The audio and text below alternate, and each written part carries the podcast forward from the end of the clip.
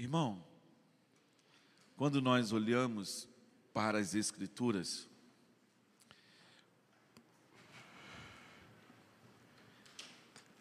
eu fico pensando no, naquilo que Deus está fazendo, naquilo que Ele quer fazer, e eu gasto bastante tempo refletindo, lendo a respeito dessas coisas, e eu me deparo com a palavra de Paulo à igreja de Éfeso. Essa semana, você na campanha do, de oração e jejum vai ler o livro de Efésios. Porque esse livro tem três capítulos que falam de fundamentos, de doutrinas básicas, e depois mais três capítulos que demonstram a aplicação. Ele diz: até que todos cheguemos à estatura da à, unidade da fé. Olha, até que todos cheguemos à unidade da fé e do pleno conhecimento do Filho de Deus. Então, é um estado onde a gente conhece a Jesus de uma forma integral. E quando eu penso em integralidade, eu tenho que pensar num alinhamento entre o meu corpo, a minha mente e o meu espírito. Porque nós somos um ser completo. Corpo, alma e espírito perfeitamente alinhados. E aí ele diz assim: ao estado de pessoa madura, à medida da estatura da plenitude de Cristo. Nosso desenvolvimento espiritual, aí digo eu, precisa ser progressivo. Há quanto tempo você caminha com Jesus?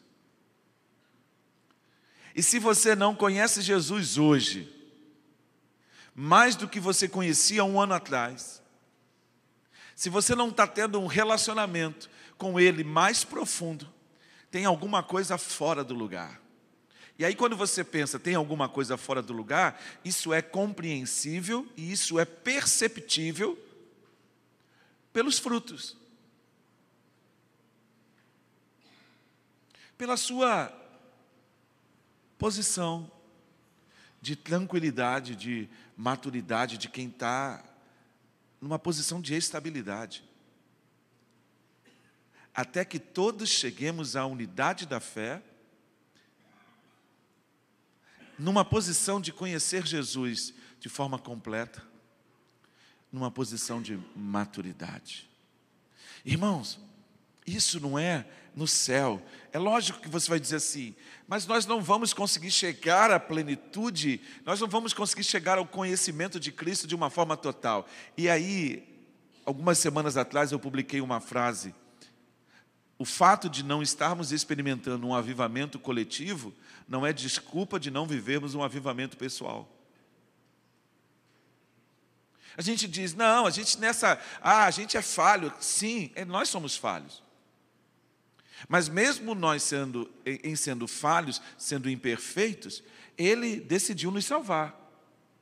Então a gente fica tentando justificar aquilo que não pode ser justificado. Porque a, o propósito é que haja esse crescimento, o propósito é que haja esse desenvolvimento, o pro, propósito é que haja essa, haja essa maturidade. Por quê? Porque quando você compreende isso de fato, quando essa, essa, essa vida ela é derramada, é, você tem que parar e pensar: o que, que eu posso fazer? Como é que eu posso me portar? Como é que eu posso andar? De tal forma que é, a vida dele consiga fluir de forma plena, total, em, em minha vida.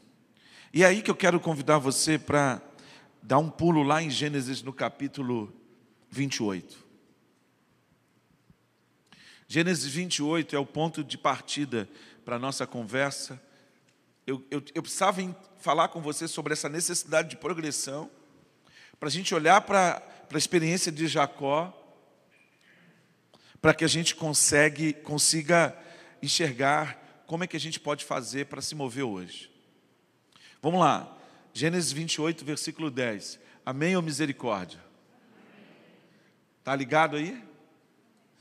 Então diz assim: Jacó partiu de Berseba e seguiu para Arã. Então, você percebe que Jacó estava em movimento? Ele estava caminhando. Então você precisa entender essa dinâmica que tem que haver em sua vida. Se você ainda não decidiu participar desse, desse mover que a gente está vivendo de jejum e oração, significa que você vai ficar para trás. Significa que você está perdendo uma oportunidade de ser transicionado, de ser mudado de um lugar para outro. E aí o texto continua: quando chegou a certo lugar, ali passou a noite, porque o sol já se havia posto. Qual era o lugar? Era um lugar indeterminado? Era um lugar qualquer? Ele chegou em certo lugar, e aí o texto vai dizer que ele pegou uma das pedras do lugar, fez dela o seu travesseiro e se deitou ali mesmo para dormir. No lugar em que ele estava, ele fez uma cama, no chão, estendeu a sua capa, botou a sua cabeça na pedra, e o texto diz que, versículo 12: e sonhou, eis que estava posta na terra uma escada, cujo o topo atingia o céu. Os anjos de Deus subiam e desciam por ela. Os anjos de Deus subiam e desciam por ela, e eis que o Senhor estava perto dele. Então Jacó, nesse sonho, ele tem uma revelação. Ele recebe uma palavra. E aí eu quero que você pense em Jacó na revelação que ele tinha. Porque o que você está lendo aí é o relato de Moisés a respeito do que Jacó viveu. Então ele não tinha os pais, ele não tinha os profetas, ele não tinha o Novo Testamento, ele não tinha a cruz, ele não tinha nada disso. Então, faz um paralelo entre Jacó, um patriarca, e você. Jacó era maior do que João? Não.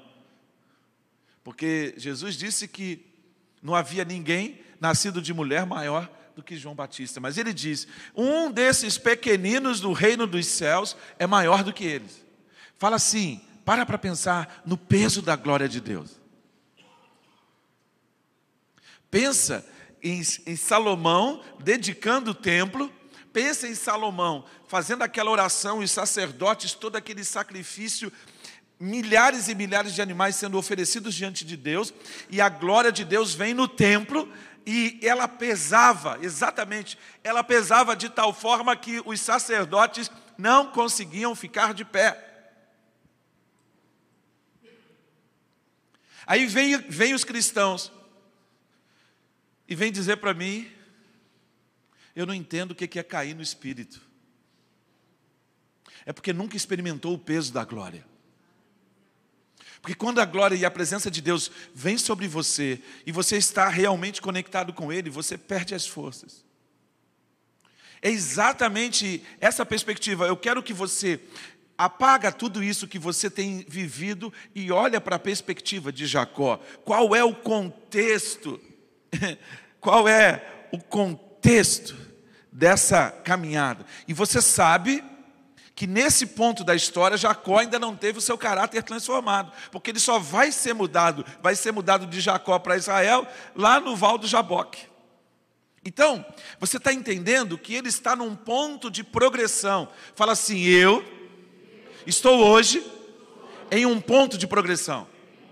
Se você está parado, filho, eu vou dizer uma coisa para você: arruma um jeito se vira e se mova naquilo que Deus está fazendo na terra. Porque Deus fala assim: Deus está agindo em mim, em volta de mim, Ele está agindo. Se você não está vendo, são os seus olhos. É você que não está percebendo.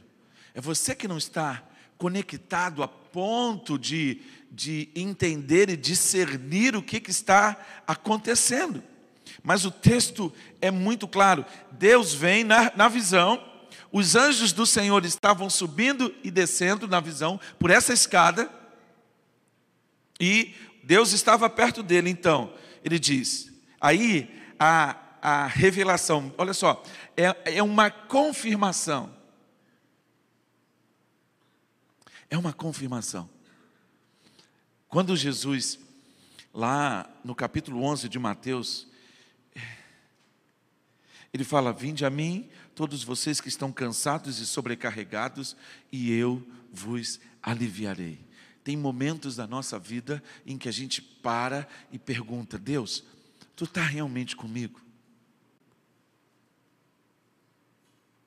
A tua vara e o teu cajado realmente me consolam? Jacó já havia, no capítulo anterior, sido instado a respeito da promessa de Deus sobre a vida dele. Então fala assim: eu preciso permanecer nas promessas de Deus. Você sabe quais são as promessas que Deus tem na Bíblia para você? Você já fez um estudo das promessas de Deus? Você tem mantido a sua mente cativa nesses, nessas promessas? Se você mantiver a sua vida e a sua mente cativa nessas promessas, você não vai ficar vagando. Você já sentiu algum tempo da sua vida em que você fica perdido? Perdido assim, você fica meio que. Como é que eu vou usar a expressão? Já se sentiu meio lesado assim? Você está meio meio aéreo, tipo bobão, assim, você fica com aquela. Porque você, tem uma hora que a gente dá uns mole e deixa umas coisas acontecerem na nossa vida que a nossa atenção é capturada. E Satanás ele só precisa. Por quê? Porque Satanás é o adversário. Então ele, ele usa as nossas brechas, as nossas oportunidades para, para nos roubar cinco, minutos, cinco segundos. E esses cinco segundos que ele captura da gente, às vezes levam um mês para você reconectar.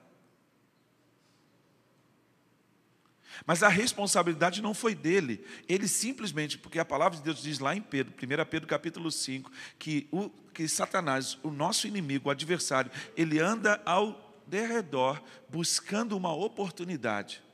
E a palavra de Deus diz que os anjos do Senhor acampam ao nosso redor. Então, se os anjos são seres ministradores e acampam ao nosso redor, por que, que Satanás consegue encontrar um espaço? Porque somos nós que abrimos a porta. Fala assim: eu vou fechar a porta. Mas para essa esse fechamento de porta, a promessa precisa ser realinhada, a palavra precisa ser realinhada. Às vezes você precisa fazer um alinhamento de identidade. É por isso que o sábado existe. É por isso que o dia de descanso existe para você zerar. Para você parar. Não é para funcionar 7, 14, 21, 28, de 35 direto, não. Você precisa parar toda semana para que você possa resetar a sua mente, resetar o seu corpo e começar de novo.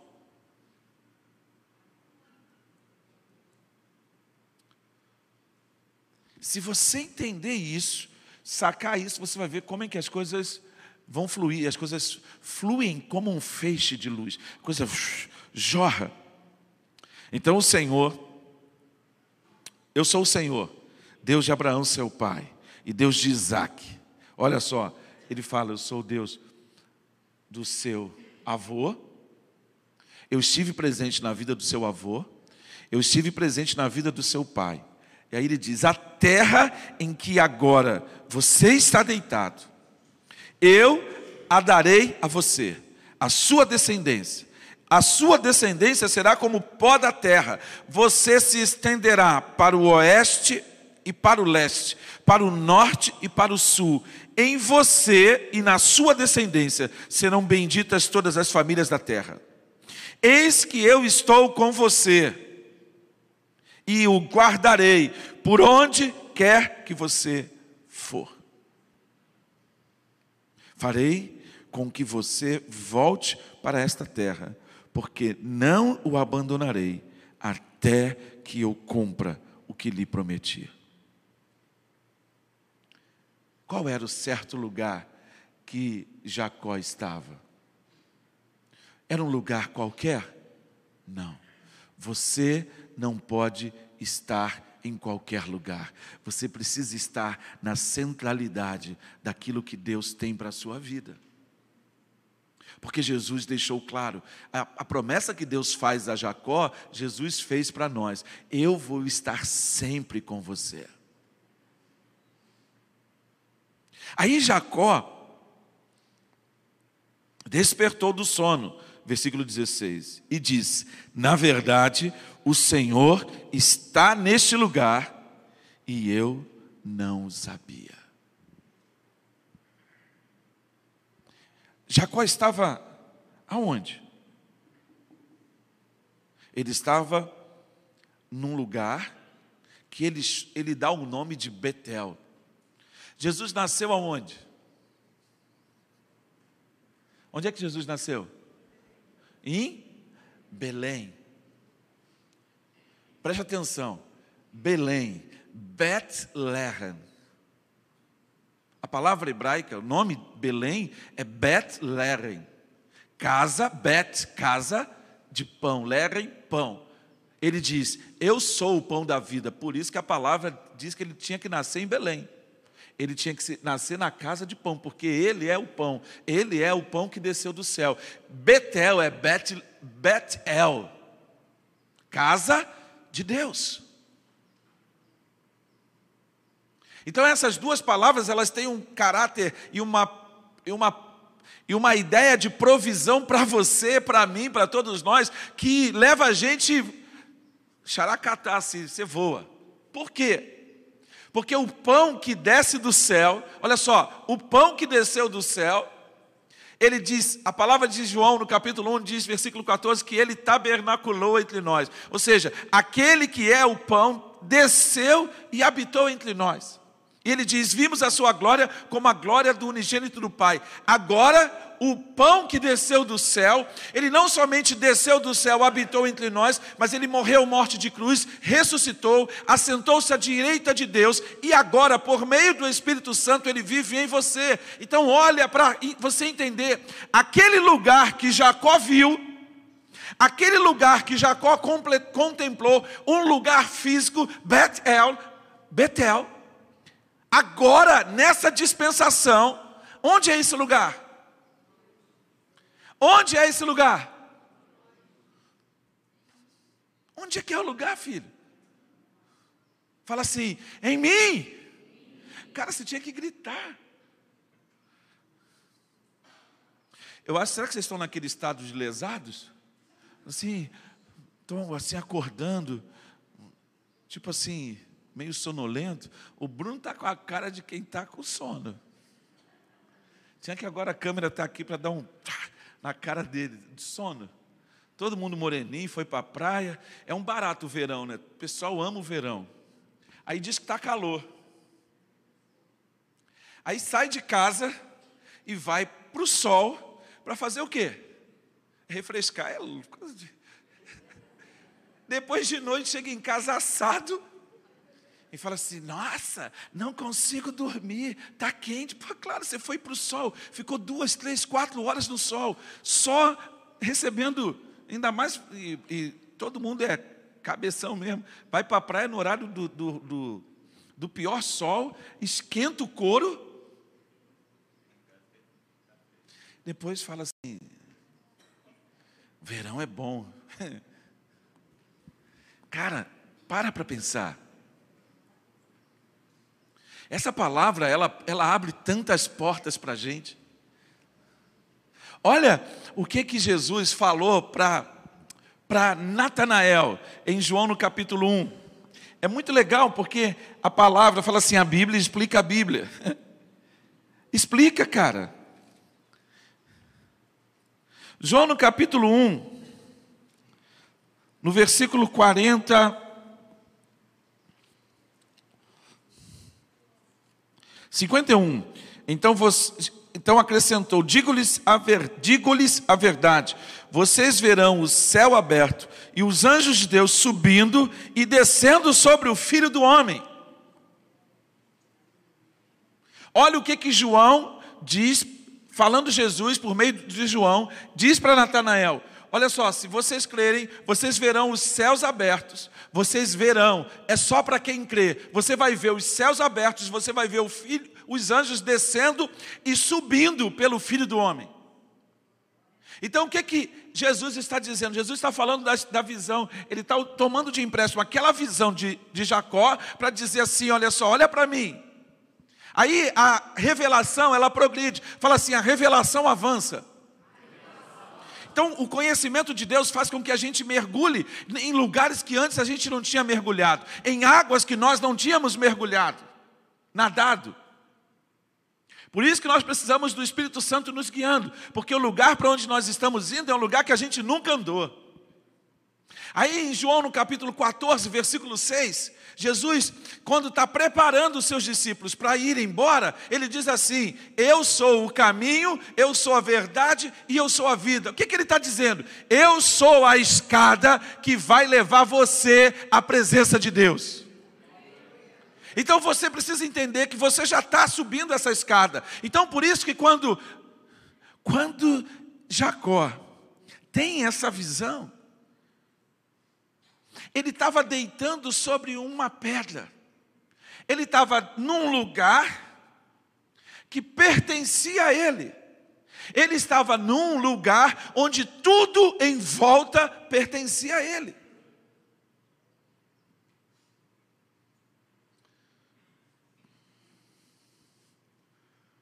Para para entender, filho. Aí ele, ele, de uma forma muito legal e simples, né? Ele vai dizer assim: na verdade, o Senhor está nesse lugar e eu não sabia.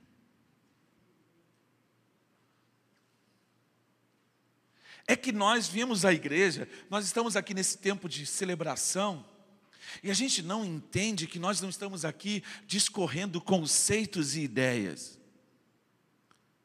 É uma pessoa, é um relacionamento, é alguém que toma a gente pela mão e faz a gente subir a escada, porque a escada é Ele, a porta aberta é Ele, o caminho é Ele, a porta fechada é Ele. Então, quando você entra nesse caminho, por isso que Lucas, no capítulo 9, versículo 62, Jesus deixou tão claro: aquele que põe a mão na arado e olha para trás, não é apto para o reino.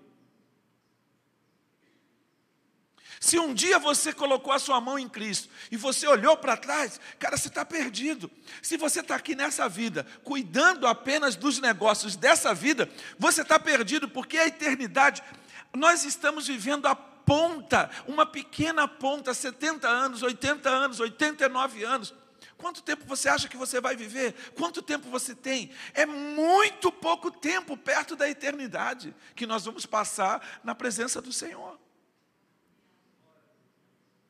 Por isso que Paulo diz que os nossos sofrimentos leves. Ei, quem é que está sofrendo essa semana? Olha, os nossos sofrimentos leves e momentâneos. Por que momentâneos? Porque não vão durar para sempre. O choro pode durar uma noite. Quanto tempo é uma noite? Um dia? Um mês?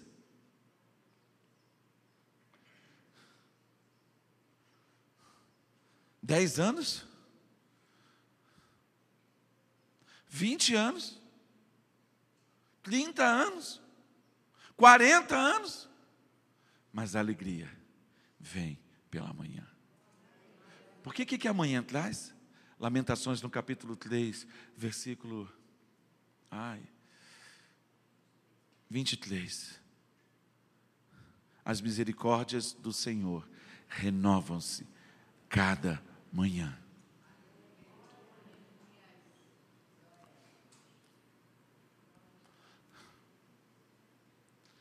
Olha só, primeiro texto que eu li, até que todos, está lá, Efésios 4,13, até que todos cheguemos à unidade da fé, fala de uma progressão. O problema é que nós não conseguimos pensar de forma cartesiana, de forma organizada. A gente pensa e vive as circunstâncias. Parece que você está vivendo agora um problema, então você esquece de quem Deus é, esquece de tudo que Deus prometeu, esquece de todas as coisas que Deus já fez. Porque você está doendo, está doendo o pezinho, está doendo no relacionamento com o marido, está doendo, está desempregado, está passando por um aperto. Cara, para para pensar.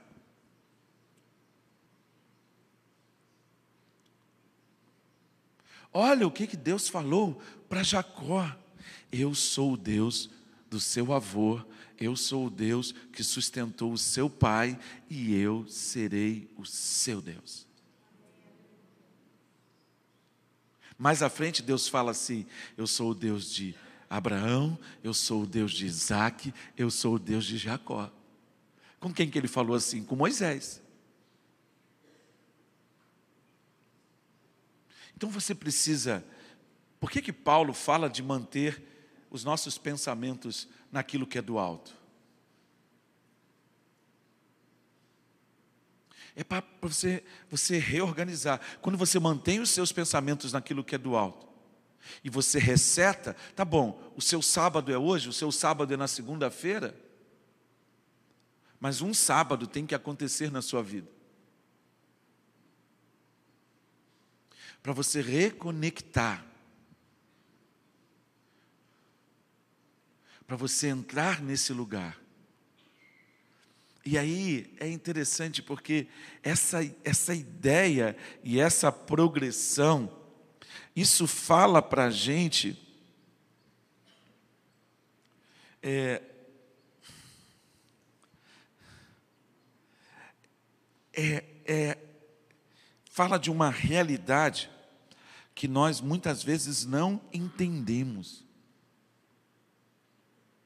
Porque a gente não consegue é, enxergar muitas vezes o lugar da suficiência, o lugar da satisfação plena, porque a gente não consegue enxergar a vida, é, é como se a gente vivesse momentos estanques. Você está aqui no culto,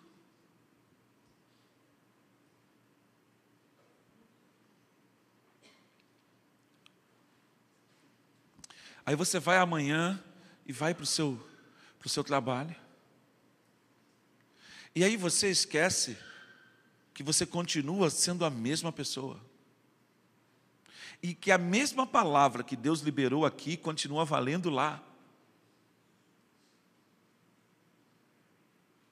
Então você entende que não importam as circunstâncias.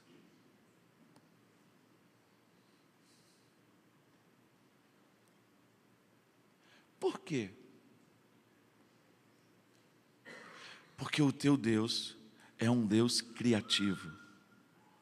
Onde você está enxergando maldição, Ele está vendo bênção. Quando você chega num lugar, Renato, que você diz, eu não sei mais o que, que eu vou fazer,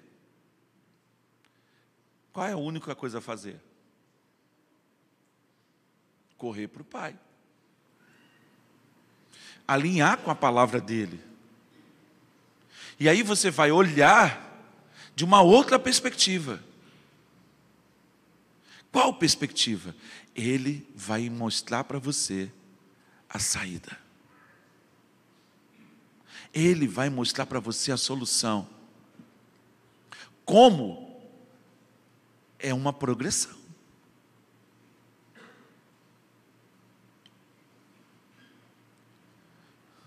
Por quê? Porque se a gente entende isso,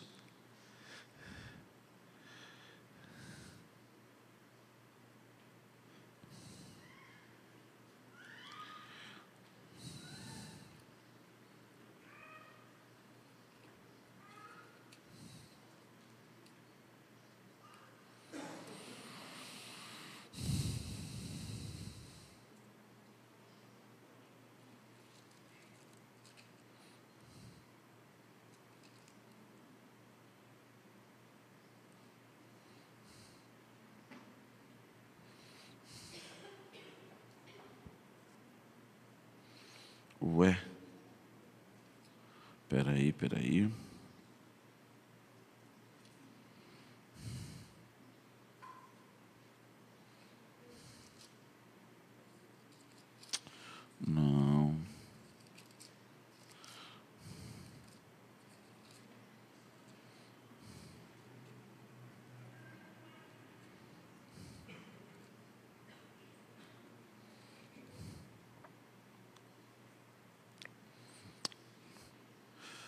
Deixa eu só ver um negócio aqui que fugiu uma informação da minha mente.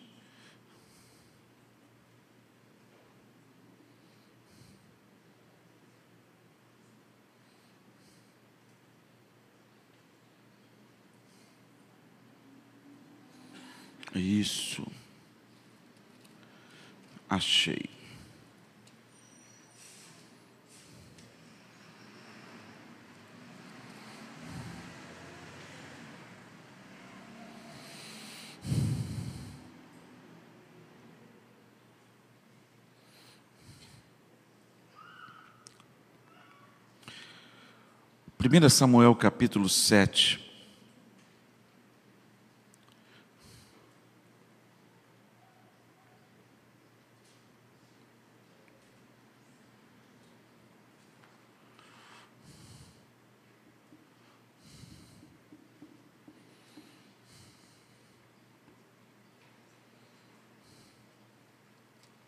Versículo 1 diz assim: O rei Davi já morava em seu palácio e o Senhor lhe dera descanso de todos os seus inimigos ao redor. Esse texto é muito importante. Se você, 2 Samuel capítulo 7, o que, é que eu falei? Primeira, é porque eu fiquei é, na minha mente, esse texto estava no capítulo 12. Aí eu abri aqui a minha Bíblia no capítulo 12, eu falo, não, não é capítulo, não é aqui. Aí eu tive que parar aqui, olhei aqui o meu um outro esboço onde é que eu tinha esse texto, e aí eu lembrei que era, aí levou um tempinho, entendeu? Você que está em casa, é ao vivo mesmo, não. Para para você enxergar porque eu falei sobre isso na virada do ano, falei assim, rápido a respeito disso.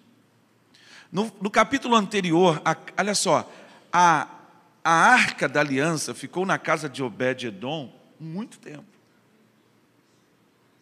E a arca era o símbolo da presença. Então, Davi estava no seu palácio. O que, que tornou o palácio de Davi? Era a fortaleza dos Jebuseus. O dia que você for em Jerusalém, você vai perceber que a fortaleza de Jebuseu está dentro da cidade. Então, por muitos anos, o povo se contentou e ter um inimigo morando dentro da cidade. E Davi tomou uma decisão de expulsar os jebuseus. Quando ele expulsa os jebuseus, e aí você vai entender o que que Davi, Davi foi o único cara que conseguiu unir os dois reinos, do sul e do norte. Então, Davi foi o cara que estabeleceu os limites da terra. Foi ele quem estabeleceu a, a, o povo de Israel como nação. Ninguém mais fez isso. Então, a promessa que Deus faz a Jacó naquele dia, realinhando o chamado dele com Jacó, é uma promessa de restauração da pátria. Olha só, vocês todos, você e os seus descendentes vão possuir essa terra. E eu vou estabelecer vocês aqui para sempre. E aí, quando Deus faz isso, Davi é o cara que consolida. E aí, quando Davi consolida, ele estava no seu palácio e não tinha mais nada para ele conquistar, por quê? Porque Deus havia dado descanso de todos os seus inimigos. Os jebuseus foram derrotados, tudo foi estabelecido, e aquele momento a nação vive um tempo de plenitude, de ser completo. Então, Plenitude é um lugar completo. Um lugar onde você está pleno, você está cheio. A presença de Deus gera um descanso e um consolo.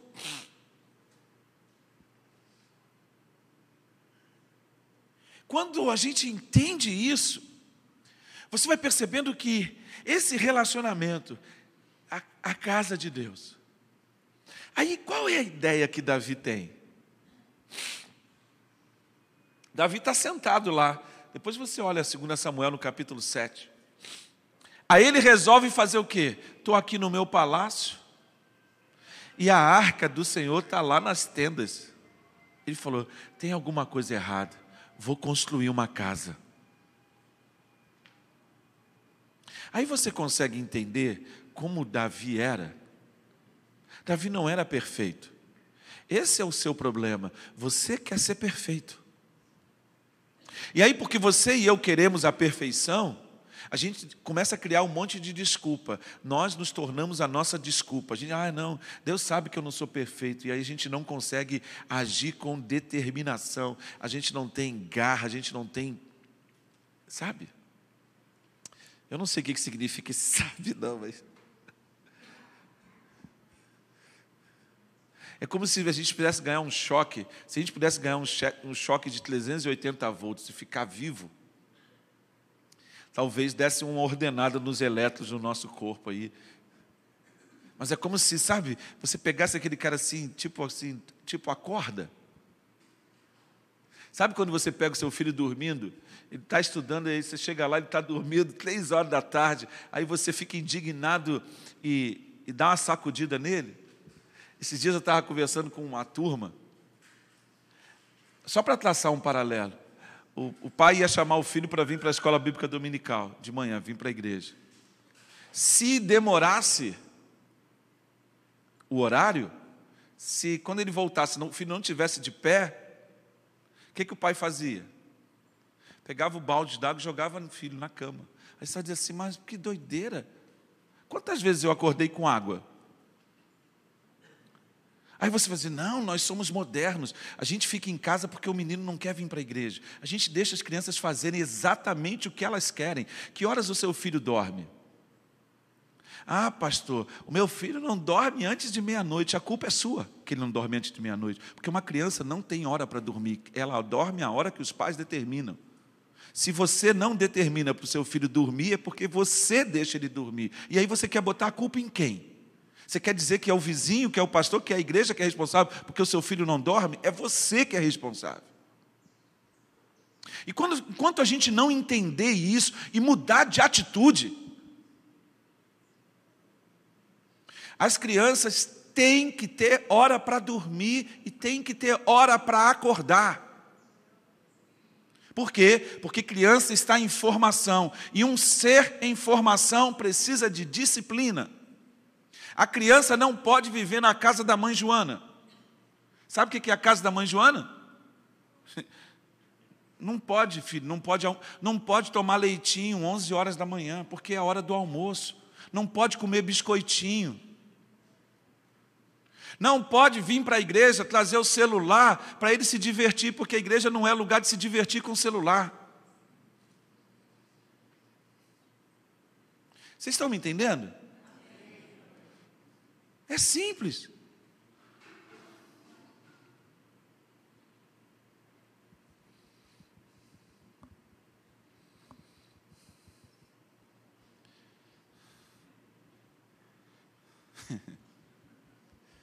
Parei.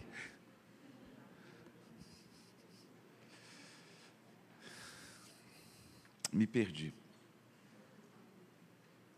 Mas eu vou voltar ele decidiu construir uma casa. Obrigado. Aí Deus ouve, fala com Natan, e Natan vai lá dizer para ele: Olha só, agora não vai ser você, não, vai ser o seu filho. E aí Deus faz a mesma promessa de posteridade, fala do reino. E aí você entende, o que, que ele vai construir para Deus? Um lugar. E qual é esse lugar? Você. Então, se a gente entender isso, você vai entender que a escada, fala assim, a escada já foi construída. A escada é Jesus. E Jesus agora vive em mim. Portanto, eu só preciso é subir a escada.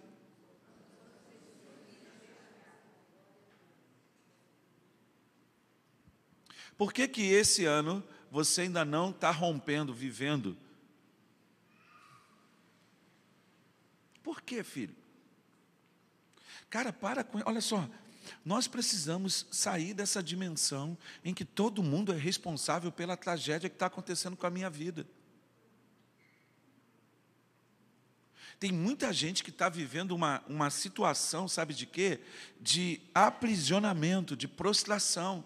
Não consegue reagir. Não por quê? Porque não toma a vida nas suas próprias mãos, assume a responsabilidade e mete a cabeça na palavra e começa a guerrear. Ah, mas pastor, sou... não, cara, não tem mais. Não tem menos.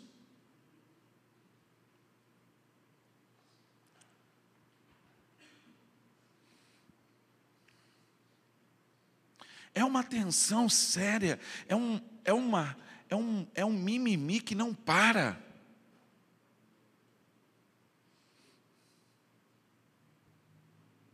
Ficou aborrecido, vai, olha só, está muito magoado, cara, faz um ato profético. Eu falei para o irmão essa semana, olha só, vai lá, sobe no monte, faz a fogueira, faz um ato profético e coloca a tua mágoa naquela fogueira e rompe com, essa, com essa, esse vínculo que está te magoando.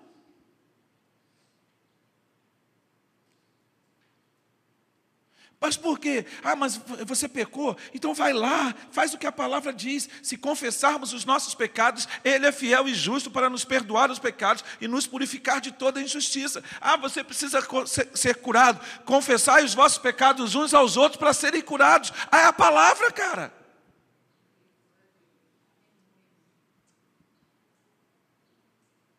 É a palavra. Como é que vai ser? Não tem jeito. Ou você vai para ela e, e, deixa ela, como um rolo compressor, atropelar você. Porque como é, que, como é que você vai chegar? Olha só, ter que ouvir algumas dessas coisas nesse ambiente é muito ruim. Porque você acha que sou eu que estou falando para você. Você está olhando para mim e você não quer ouvir o que o Espírito Santo está dizendo atra através de mim, porque você acha que sou eu que estou dizendo para você. Então entra no teu quarto, entra no secreto, que Deus vai falar com você. As mesmas coisas que o Espírito Santo está testificando nessa manhã aqui. Mas você não entra no quarto, você não separa tempo, você tem tempo para tudo na sua vida.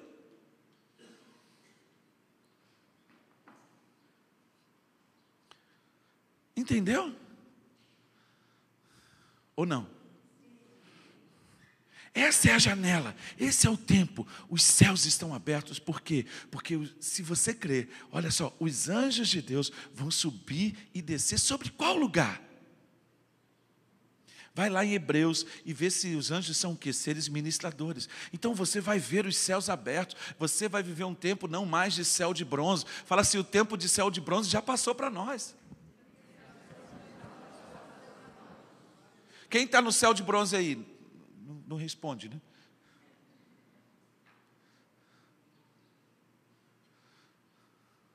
Aí é legal que você caminha com algumas pessoas que elas te dão um ânimo, porque você você vê, você ouve, e aí você ouve os relatos. Deus falou isso, Deus fez assim, e aí ela está passando um aperto no trabalho, aí Deus vem e dá uma, uma, uma estratégia, sabe?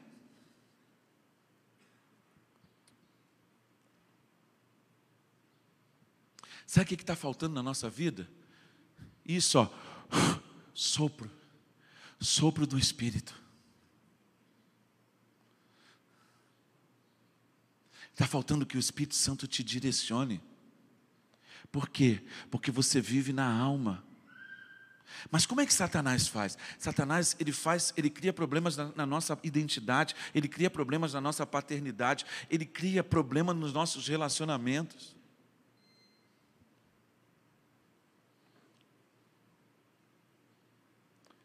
E aí você começa a perceber que a estrutura de vida mudou.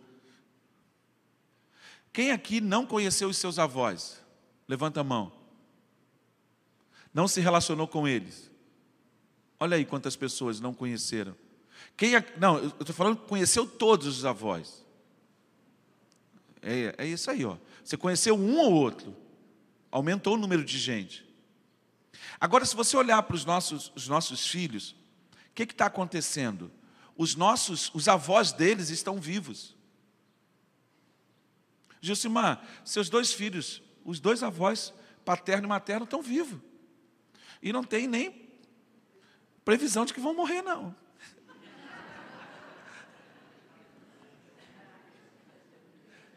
O Dico está aqui, ali. E o que, que aconteceu? É que o, a, o sistema de vida mudou. Dico está vivo, está aposentado, tem tempo, tem tempo e não tem preocupações. Então Dico está livre para estragar os netos. Porque é isso que os avós estão fazendo. Esse é o papel do avô.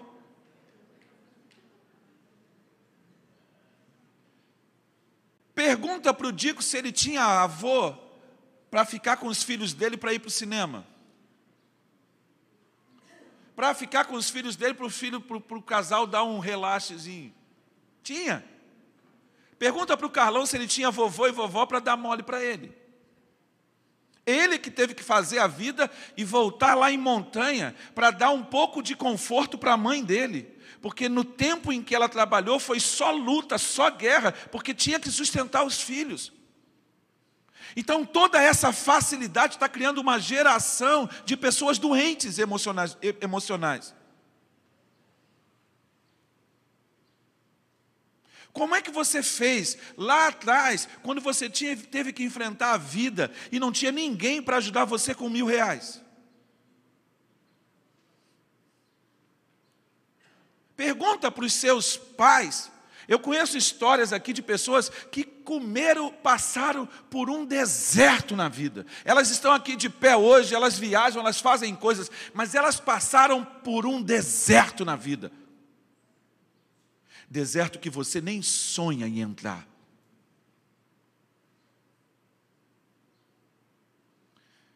E porque você não sonha em entrar, você tem tempo para ficar com historinha. Eu lembro os, as, as, histórias que minha mãe conta lá da minha avó. Minha avó, eu tinha um tio que já morreu. E quando ele chegava em casa, ele fazia um arém, porque ele tinha que dar o pagamento na mão da minha avó. E meu irmão, não dá o pagamento na mão dela, não. Você vê. Ele contava a história, ela pegava o pagamento dele na mão, contava o dinheiro para ver se estava todo ali, tirava uma parte, dava para ele, e o resto era para cobrir a despesa da família. Hoje você mora na casa dos seus pais, não paga energia, não paga telefone, não paga nada, você é um peso para sua família. Pronto, falei. Ai.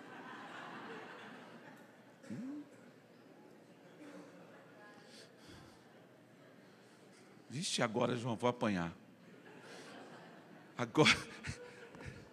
Tinha que trazer, Rafael, o pastor de fora para falar isso. Porque ele vem, fala e. O Claudio Duarte fala isso para você, você ri. Eu, você fica com raiva. Porque você acha que eu estou sendo pessoal. Eu não estou sendo pessoal. Mas você é um peso. Entende? Porque você tá, era para estar tá abençoando, você ainda está tendo que receber bênção. Mas você é casa de Deus, a escada está posta, por que, que você não sobe?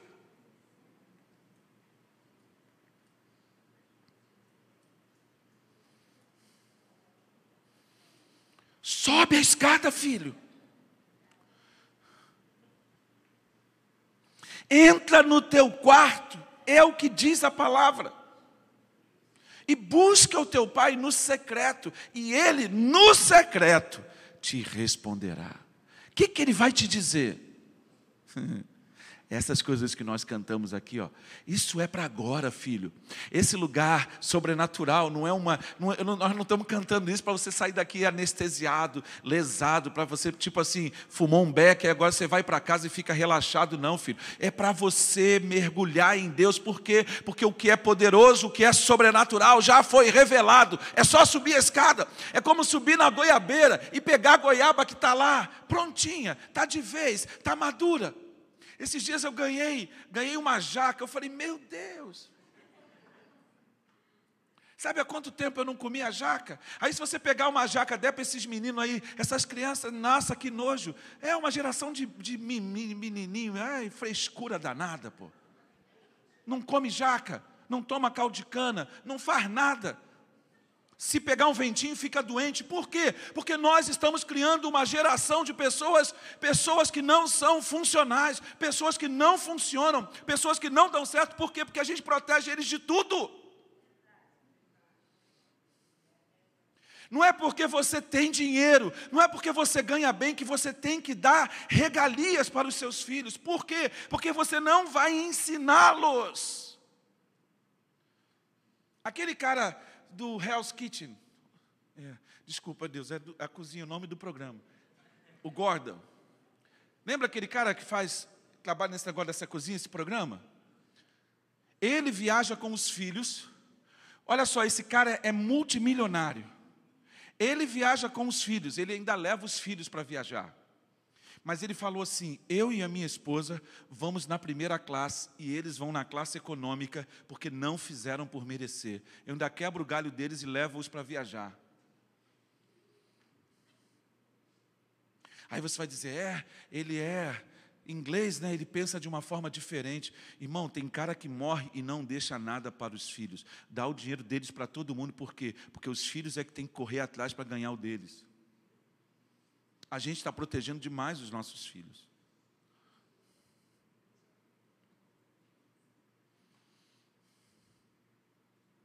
Entenda o que eu estou falando? Nós somos a casa de Deus, o tabernáculo onde Deus habita. Nós somos a morada do Deus eterno. Nós temos palavra, temos promessa, temos provisão. Felipe, decola. Felipe, quando eu tinha a sua idade, eu vivi um conflito danado, sabe por quê? Porque eu pensei, um dia, eu subindo com o meu pai no, no alto da Boa Vista, eu perguntei para ele, pai, como é que eu vou poder comprar um carro? Como é que eu vou poder viver? Eu não sei, para eu dar o salto que o Senhor deu na sua vida. Porque meu pai não deu um salto, ele deu um. De onde ele saiu, para onde ele está? Ele voou muito alto, então para para pensar: será que eu estou fazendo aquilo que realmente posso fazer?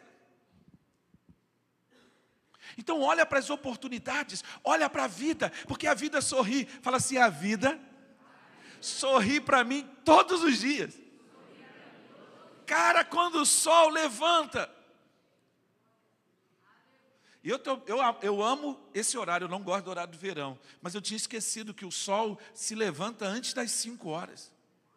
E às vezes a janela, às vezes as, o quarto da Débora tem uma, uma janela que tem um espelho na parede e a luz que entra da janela dela, que entra no, no espelho, entra no meu rosto. E normalmente a gente esquece de fechar aquela janela para poder o ar circular. E aí, quando eu vou pensando em ver aquela luz do sol de manhã, e quatro e pouco da manhã, eu acordo, eu tenho que lutar às vezes cinco horas, três e meia, para voltar para dormir, porque não é hora de acordar ainda. Você recebe mensagem às vezes quatro e pouco da manhã, mas é porque eu não, eu, eu tento, eu vi, não, vou lá enviar a mensagem, aí vou, aí envia a mensagem, aí faz um outro negócio, quando eu vi, já era. Mas a vida sorri para nós, por quê? Olha o que, que Deus diz. Porque o Senhor, o seu Deus, faz o sol levantar sobre os justos e sobre os ímpios, sobre os bons e sobre os maus. Não, a misericórdia não renova-se a cada manhã? Sim ou não? Sim. Marisa, você levantou hoje?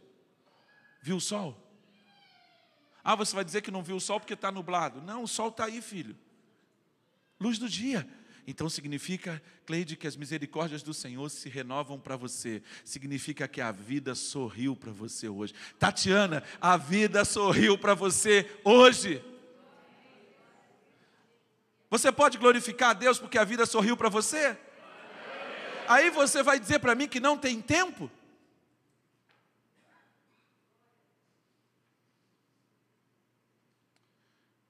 Não tem tempo?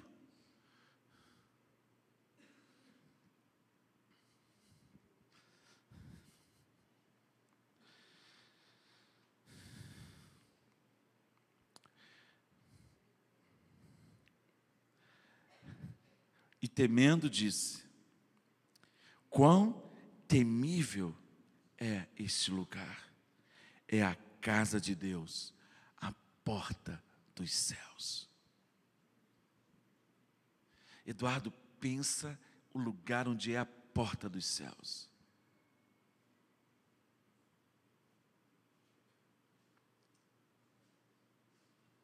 Pensa o lugar onde é a porta dos céus.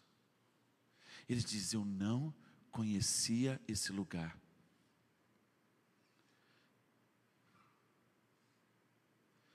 Jacó está no começo, não está? Ele está indo, ele está fugindo. Ele ainda vai encontrar com Raquel, vai encontrar, fazer um negócio, vai casar com uma, vai casar com outra, vai receber a mensagem de que seu irmão quer se encontrar com ele. Tudo isso teve que acontecer. Davi estava num momento de plenitude. E aí deu mole, a vida sorriu para ele. Vai ver o que aconteceu nos capítulos seguintes. Brigou com, com Absalão, pecou com, com Betseba. A Bíblia, ela faz isso. Por que, que Deus fez isso? Para mostrar para a gente que é de verdade, é real. Se você der mole, você pode pecar como Davi pecou. Está aí, ó, é todo dia, é um exercício diário. Então, mas por que, que é dessa forma? É porque é real, é uma luta diária. É diária? É. Ontem eu fui, acabei de tomar café. Aí quando eu olhei para a pia, a pia estava vazia. Eu falei, ah meu Deus, vou ter que lavar essa xícara. Aí você fala assim, pastor, mas só lavou uma xícara e uma. Um, um, meu irmão é um peso. Você tem que ver como, como eu sofro.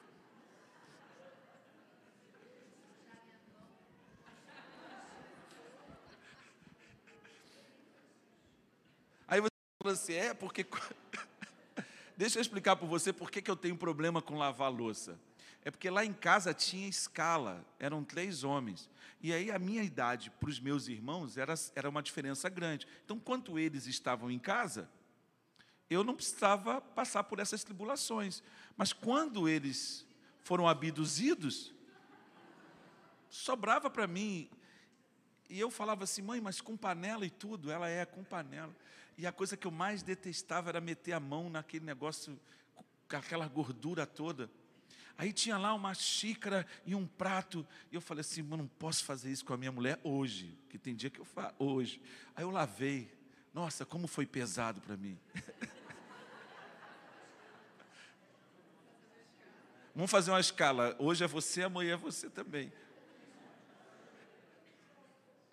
Tem um irmão aqui que ele falou para mim assim: não, olha só, não precisa usar um copo e, e, deixar na pia. Cada um, ele pensou assim: poxa, eu vou casar, não vou precisar mais lavar louça. Pô, tem que lavar louça aqui também? É, filho. Entende? Mas a vida sorri para a gente. Não deixa que lavar uma, uma, uma, uma louça, um banheiro, essas coisas corriqueiras, façam da sua vida um inferno. Você é maior do que isso. Você é a casa de Deus. Você é o lugar onde o Senhor habita. Quem entende isso? Você está entendendo? Então vamos voar, gente. Hoje, que dia é hoje? Hoje já é dia 12. Então o ano já está voando. Fica nessa de que o verão e dá mole, não, filho. Mete a cara e vai, porque vai dar certo. Vai fluir. Você vai ver o que, que Deus vai fazer na sua vida. Por quê? Porque os planos de Deus não se frustram. Amém? Amém. Vamos mergulhar fundo? Sim ou não? Sim.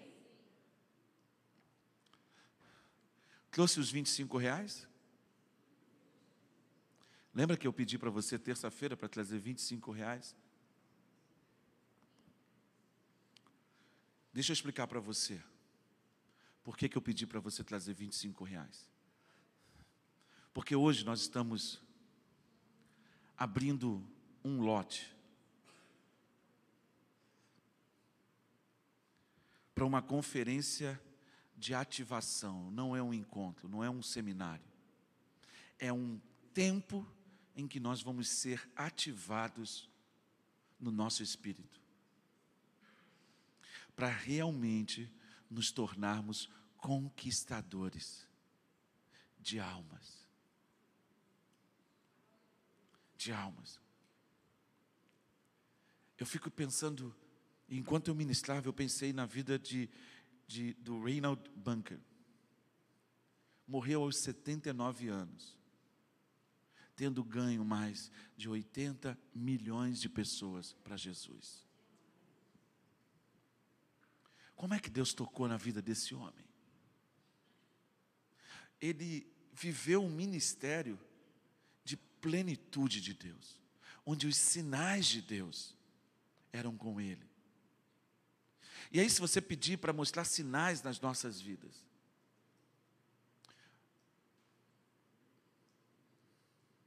o que, que nós vamos dizer? O que, que nós vamos nos mover? Onde estão os frutos? Onde estão as conquistas? Onde estão? Se existem milhares de pessoas sobre a face da terra, é porque Deus está nos comissionando para ganhá-las.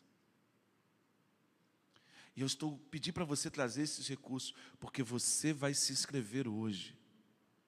Por que, que você vai se inscrever? Eu quero que você faça uma conta comigo. Você vai receber uma ministração na sexta-feira à noite, uma no sábado de tarde, uma no sábado de noite, uma no domingo de manhã e uma no domingo à noite. Cinco ministrações. E você vai fazer um investimento de 25 reais, porque você vai, esses recursos vão pagar a apostila que você vai receber, mas não é a apostila é o que esse homem carrega. Nós estávamos conversando e ele falou assim: Edson, eu estava em casa de madrugada. E uma pessoa me ligou e disse: Pastor, o senhor pode orar pelo meu filho, porque ele está num momento de uma crise profunda na sua saúde. E aí ele disse: eu orei. E imediatamente a vida daquele menino foi liberta daquela enfermidade. Aí você vai dizer assim: mas isso é ele? Não. Isso não é ele, é o Espírito Santo através dele. Você entende isso? Sim ou não? Sim. Então, o que, que é uma, um encontro de ativação? É para que isso seja transferido para a gente. Então, por que, que a igreja, por que, que a gente está enfrentando tanto desafio? Sabe por quê? Porque a igreja brasileira está se levantando sobre a terra. E tudo que está acontecendo hoje é para calar você. Você acha que essa luta que você enfrentou, que você está enfrentando, é, é para quê? É para parar. É para parar. Então você vai entender que é esse o tempo. Cara, nós vamos, nós vamos para essa batalha. Nós vamos para essa guerra. Eu estou travando uma batalha como eu nunca travei nesses dias de jejum. Às vezes eu sento para escrever e você, eu não consegui fazer escrever tudo antes, como eu já fiz em outros momentos. E aí eu sento para escrever e a minha cabeça dói e eu não consigo escrever, eu paro, eu ouço uma música, aí eu volto, escrevo uma frase, aí eu leio um negócio aqui, aí quando eu olho, eu falei assim, teve umas, recebi algumas mensagens de testemunho, a, a irmã falou, meu Deus, eu falei assim, mas será que é isso mesmo, Deus? O Senhor está fazendo isso mesmo? Até a minha esposa falou assim: gostei muito do devocional que você escreveu. Eu falei assim: Jesus está voltando mesmo. Porque ela é minha. Ela não vai dizer assim: você está bonito. Não vai dizer. Tem dia que ela fala assim: você vai para a igreja com essa roupa? Você tem coragem?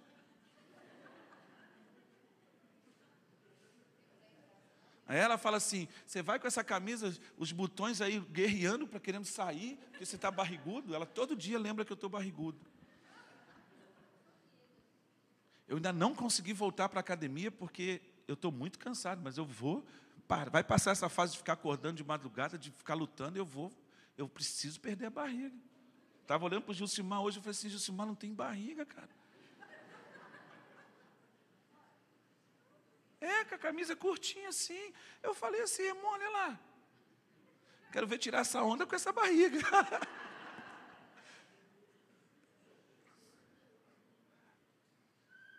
Até a, outro dia ele, eu estava com a camisa e ele falou: Poxa, pastor, bonita essa camisa. Depois que ele falou que a camisa é bonita, pronto, a camisa não entra mais na barriga. Mas nós vamos porque Deus está fazendo uma obra. Eu quero, eu quero instar você e eu vou, eu vou falar com você. Aí você vai perguntar assim, mas o que, pastor, o que, que vai acontecer? Céu na terra. Aí o que, que Deus, olha como é que Deus é bom. Nós íamos receber uma equipe para o carnaval, de oito ou dez meninos. Aí o Natan me liga ontem de, ontem de madrugada, não, ontem de noite. Era dez e pouco, ele me liga, apóstolo, é que mudaram algumas coisas na, no time que vem para cá e nós não vamos receber mais um time, nós vamos receber dois times. Porque a turma quer vir para cá. Aí eu fico assim: eles querem vir para cá ou foram forçados a vir para cá? Eles, eles pediram para vir para cá. E eu falo assim: cara, tem alguma coisa de errado com a gente. Não é possível. Por que esse povo quer vir para cá? Aí para para pensar. Aí a irmã me mandou uma mensagem essa semana, depois que a gente tirou acabou com o grupo de, de intercessão. Aí ela falou assim: eu estava no salão e uma irmã falou, uma pessoa falou comigo assim: o meu filho vai se casar, porque no ano passado tinha um grupo de missionários andando aqui na cidade e encontraram a ele, pregaram o evangelho para ele, e ele hoje está frequentando a igreja do pastor Gustavo.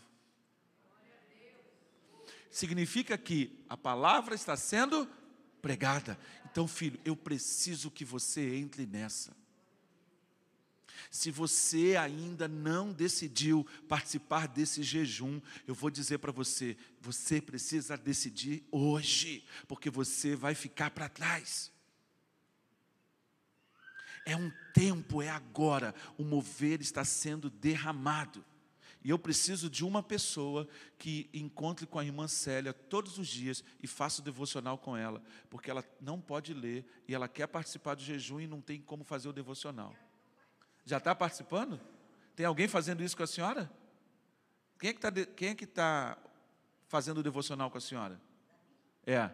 Ninguém, então. Quem é que vai fazer aqui, ó? Ó, já duas irmãs aí, pronto, ó. Elas vão todo dia se juntar com ela, exatamente isso, porque ela já está no jejum, mas ela não está fazendo devocional porque ela não pode ler. Então alguém vai ler junto com ela. Já tem os devocionais do seu celular? Irmã, o seu nome, olha só, eu achei até que era a senhora. Aí depois me mandaram um áudio com o seu nome, mas não era a senhora. Então deve ter havido alguma coisa com o seu número, mas a gente atualiza hoje e eu envio todas elas para a senhora hoje. Procura a Ariane e a, e a Tatiana, aí me, elas vão botar o seu número correto. Porque está lá, Valmerinda, mas não era a senhora. Aí eu fiquei. Às vezes acontece isso na minha agenda, tem trocentos números de telefone e dá errado. Você entendeu? Só que não é só isso. Nós vamos fazer essa ativação, porque, na, olha só, nosso encontro de ativação termina no domingo, dia dia 16 de fevereiro, na sexta-feira, a gente começa um tempo de adoração e vamos para a rua, vamos ganhar pessoas para Jesus. E aí eu quero que o time de consolidação, olha só, nós vamos ter que fazer um encontro de oração, de, de, de quebrar porque essa consolidação precisa dar um up, porque, cara, nós vamos para as cabeças é, é, mergulhar em Deus. Sabe por quê? Porque nós somos filhos do Deus Altíssimo. Nós temos promessa de Deus sobre essa casa profética. Nós temos um comprometimento. O Senhor tem nos dado um tempo de céus abertos. Você entende isso? Então você vai pegar profeticamente os seus 20. Olha só, porque é o primeiro lote. Isso significa que eu vou abrir um segundo lote. E quando eu abrir o segundo lote, eu vou subir o preço da inscrição. Por quê? Porque nós precisamos mudar de atitude. Por que, que eu disse para você não compartilhar as devocionais que eu mando? Porque essas devocionais têm um custo para mim. Não é custo financeiro, é um custo diante de Deus de gerar para você entregar isso para quem não se comprometeu. Você não pode fazer isso. Você não tem esse direito, porque a pessoa precisa se comprometer, ela precisa dizer, eu quero, porque quando ela diz eu quero, a espada vem sobre a cabeça dela. Nós somos aquilo com que nós nos comprometemos, e nós temos que parar com esse negócio. Cara, se você não vai, diz que não vai, agora não diz que vai e não vai.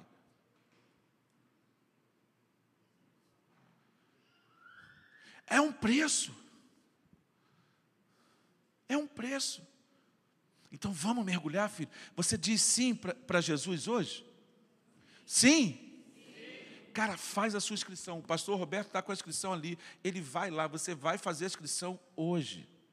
Porque nós vamos botar o povo dessa igreja todo aqui dentro, porque os céus vão se abrir de vez sobre as nossas vidas. E eu não estou dizendo que nós vamos viver uns dias, não. Esse ano de 2018, 2020, é o ano em que nós vamos voar realmente como flecha nas mãos do Senhor. Mergulhar. Queridas, irmãs, vocês aí que. Irmão, olha só. Você, eu orei por vocês que queriam casar, não orei? Mas onde é que você está? Você está na centralidade da vontade de Deus?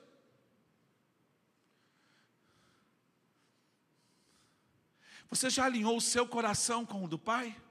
Para os seus olhos verem aquilo que Deus quer te mostrar? Porque você ainda pode estar vivendo uma visão mundana. Você ainda pode estar com o ideal de um marido que não é o marido que Deus tem para você. Então é alinhamento, é mergulhar, por quê? Porque nós somos, a, a escada, ela está acessível aos nossos passos. Você entende isso? Sim ou não, irmãos? Sim, Sim ou não, irmão? Sim. É isso que eu quero que você entenda. Quando eu venho para cá, eu comecei o culto aqui, aí eu falei assim, eu preciso ali atrás, eu tenho que parar. Aí eu pá, fiquei. Aí eu falei assim, agora eu vou para a guerra. Aí eu, sabe, quando você está assim meio. Porque é um, é um negócio doido começar esse culto aqui, cara. Vamos, gente. Vamos dar a mão e vamos pular mesmo. Vamos. Porque o Senhor é conosco é crer de verdade. E os céus vão se abrir. Sim ou não? Sim. Então vamos orar. Começa a orar aí, você falando com Deus.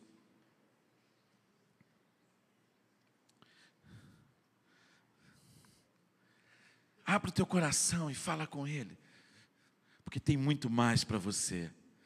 Tem muito mais, tem muito mais. Você ainda não viu nada, você ainda não enxergou nada daquilo que Deus tem para fazer. Benedito, Deus vai pegar você pela mão e vai levar você fundo nele.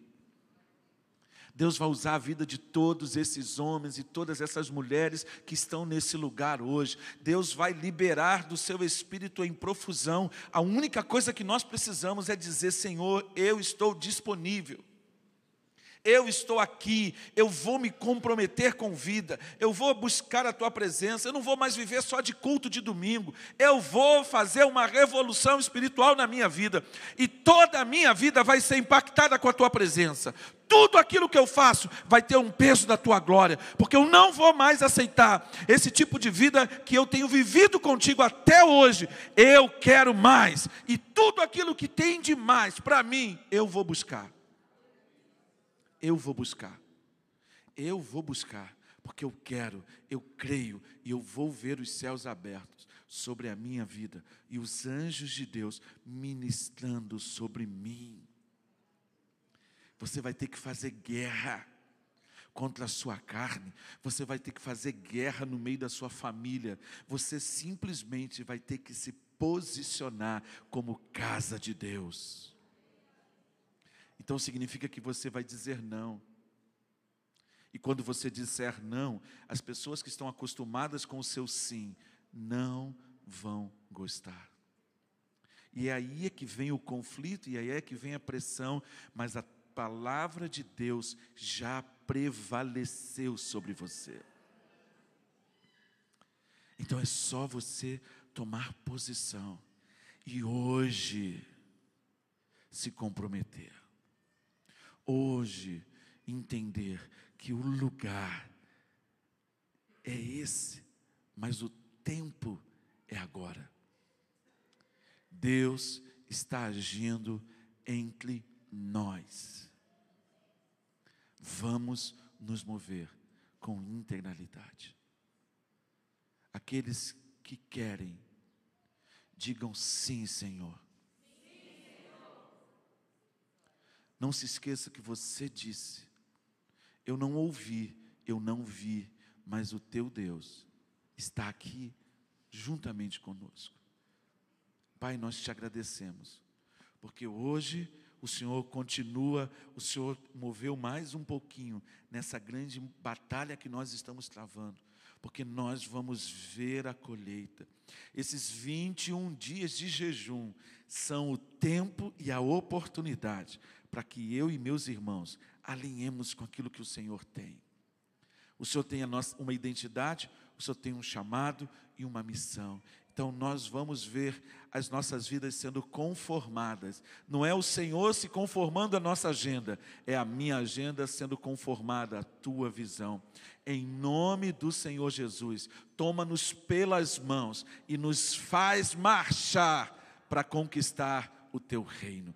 Assim nós oramos, em nome do Senhor Jesus. E numa só palavra, em concordância, nós dizemos amém. Dá uma salva de palma para o Senhor.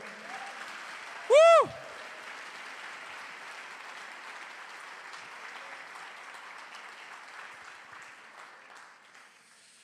Oh, Deus.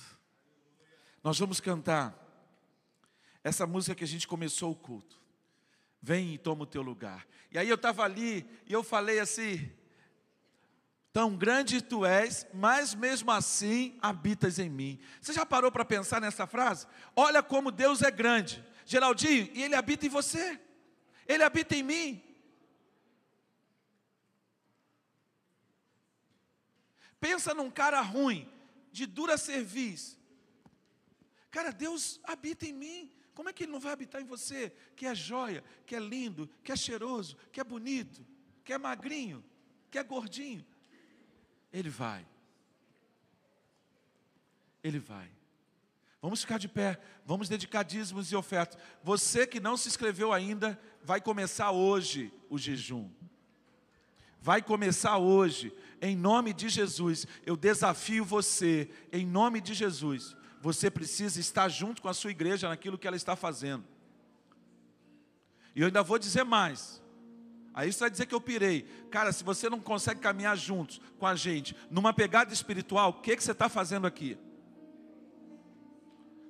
Você está aqui talvez porque você sempre esteve, mas não dá mais para você ficar aqui e ficar acomodado na posição em que você está.